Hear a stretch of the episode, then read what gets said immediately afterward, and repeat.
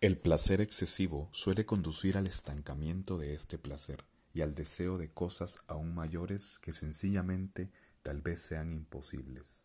Esta es la lección del cuatro de copas, una carta que exige moderación en las relaciones y en todo lo que tenga que ver con el corazón. Esta es una carta buena e inocente en apariencia, pero con un aguijón desagradable escondido.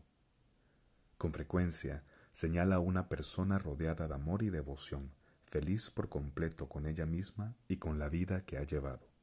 Pero el peligro en esta situación es que si piensa que el amor es un hecho, pronto empezará a perderlo.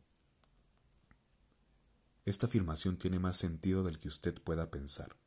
Si alguien es amado con afecto y sin condiciones durante un periodo de tiempo prolongado, pronto empieza a olvidar lo que se siente al no ser amado y estar solo.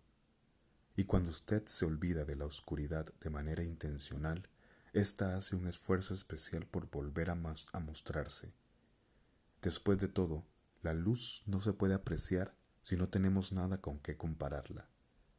La parte alarmante es que usted mismo suele traer la oscuridad al dar por hecho el amor y el afecto que recibe. Pronto, todo aquello por lo que se preocupó y todos los que se preocupan por usted huyen. Cuando aparece el cuatro de copas, debe tomarse como una advertencia. Trae el mensaje de que hay mucho amor en su vida, pero puede huir si usted no es cuidadoso. Si por el contrario, al ver esta carta piensa que no hay suficiente amor en su vida, es una señal para pensar sobre ello. Observe su vida y verá cómo si hay mucho amor en ella. La mayoría del tiempo no nos damos cuenta de la abundancia en que vivimos todos los días. Estamos demasiado interesados en lo que queremos y no nos damos cuenta de lo mucho que ya tenemos. Esto no significa que no debamos luchar por tener más en la vida. Cuando uno ya tiene ambiciones, su existencia empieza a estancarse y perderá interés en las cosas que alguna vez le dieron grandes placeres.